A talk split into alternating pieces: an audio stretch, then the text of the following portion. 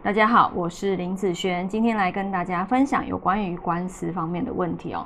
好，最近呃我的一些客人哦，奇怪就是有一些官司产生哦，那要怎么去看说这个官司它到底是啊会赢还是会输呢？哈，那你想想看，官司啊，他所看的一个食神是什么啊？是属于官煞，好这方面的食神，那。在你的八字命盘里面，假设呢，这个流年他遇到了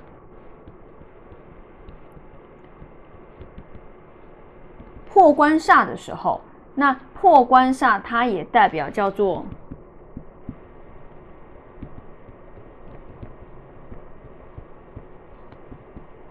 解决官司官司方面的问题。好，所以你可以去看看，哎，他哪一年这个官煞，这个官煞星它是属于破的状态。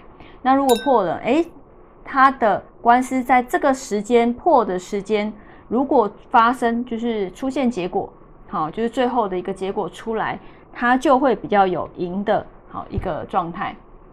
那有赢就会有输嘛，对不对？那输的一个部分的组合哦，大部分会是属于。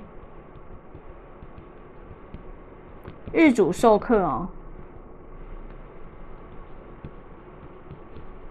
或者是破食伤，好，这两个，那这两个一般是主这个官司是输的部分啊，所以 有时候你看一下，好，他的命盘里面，那他结束的时间大概是哪个时间点？